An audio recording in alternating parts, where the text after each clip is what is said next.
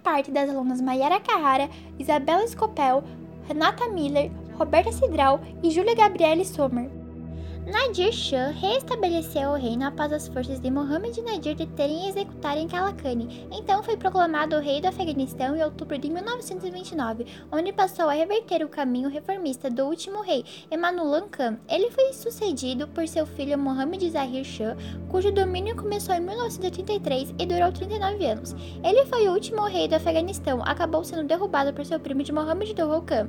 Foi sob o governo de Zahir Shah que o governo afegão buscou relações com o mundo exterior, principalmente com a União Soviética, Reino Unido e Estados Unidos.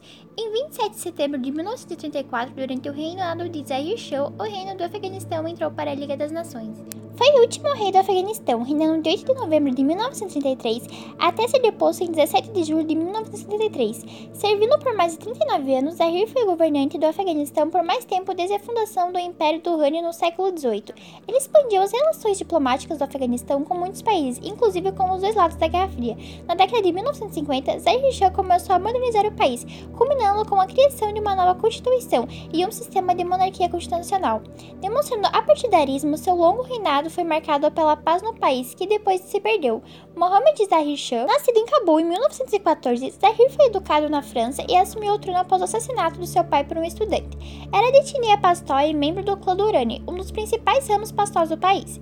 Depois de manter o país neutro durante a Segunda Guerra Mundial, começou a modernizar o país, fundando uma nova universidade, estreitando os laços comerciais e culturais com a Europa e trazendo assessores estrangeiros para o acompanharem de perto nesse processo de europeização.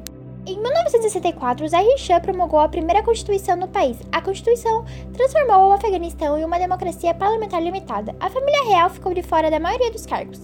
Na administração, eleições livres seriam realizadas e direitos civis seriam reconhecidos. Além disso, foram reconhecidos direitos iguais entre homens e mulheres, dando às mulheres pela primeira vez na história do país direito ao voto, ao trabalho e à educação. Entre as medidas de modernização do país, destaca-se seu trabalho para acabar com o pordá, que obriga as mulheres a se cobrirem completamente em público através do uso de burcas ou roupas similares. Para dar o exemplo, sua esposa e prima de primeiro grau não usava véu. Sob seu reinado, a primeira universidade, a Universidade de Cabul, também foi fundada e foram feitas tentativas de melhorar a infraestrutura.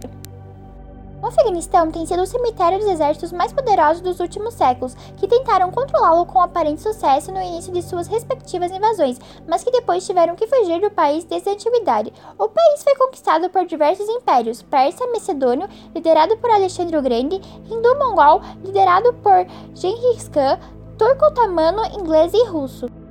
Após a Terceira Guerra contra os Britânicos, chamada de Guerra de Independência pelos afegãos, o país tem sua soberania reconhecida, uma monarquia absolutista é estabelecida. Em 1964, uma nova Constituição cria uma monarquia constitucional, com a separação de poderes. Não alinhado na Guerra Fria, o país contava com ajuda ao desenvolvimento tanto da União Soviética quanto dos Estados Unidos. O monarca Hamid Shah Durrani organizou em 1747 um estado com um governo centralizado, já denominado Afeganistão. Começava uma dinastia que duraria até 1973. Nesse meio tempo ocorreu uma disputa entre a Rússia e a Inglaterra para controlar o Afeganistão. O país ficou sendo um protetorado da Inglaterra a partir de 1880, período que durou até 1919, quando o Afeganistão passou novamente a ser independente. Em 1973, a República é proclamada depois de um golpe militar comandado por Daud Khan, que seria deposto e morto em 1978. Um militar chamado Mohamed Tarak, depois de fuzilado em 1979, toma o poder e implanta um governo com partido único e dentro dos moldes comunistas. Em 1979, dá-se a ocupação soviética que tinha interesses estratégicos eram eles, aproximar-se da fronteira do mar e proteger com maior eficácia as fronteiras do sul. A retirada soviética ocorre em 1978 e 1979. A retirada ocorreu pela resistência dos mujahidins, guerrilheiros islâmicos apoiados pelos Estados Unidos, Paquistão e Irã. Em 15 de novembro de 1889, depois de quase 70 anos de monarquia, o Brasil tornou-se uma república. Qualquer mudança de regime, especialmente após uma longa transição política como aquela, só pode ser explicada por vários e complexos fatores. A velocidade e a força do processo de transformação pelo qual o Brasil passou pela segunda metade do século XIX ajudam a explicar o crescente isolamento da monarquia. O período monárquico divide-se em três fases bem distintas. A primeira, chamada de Primeiro Reinado, vai da independência em 1822 à abdicação de Dom Pedro I em 1831.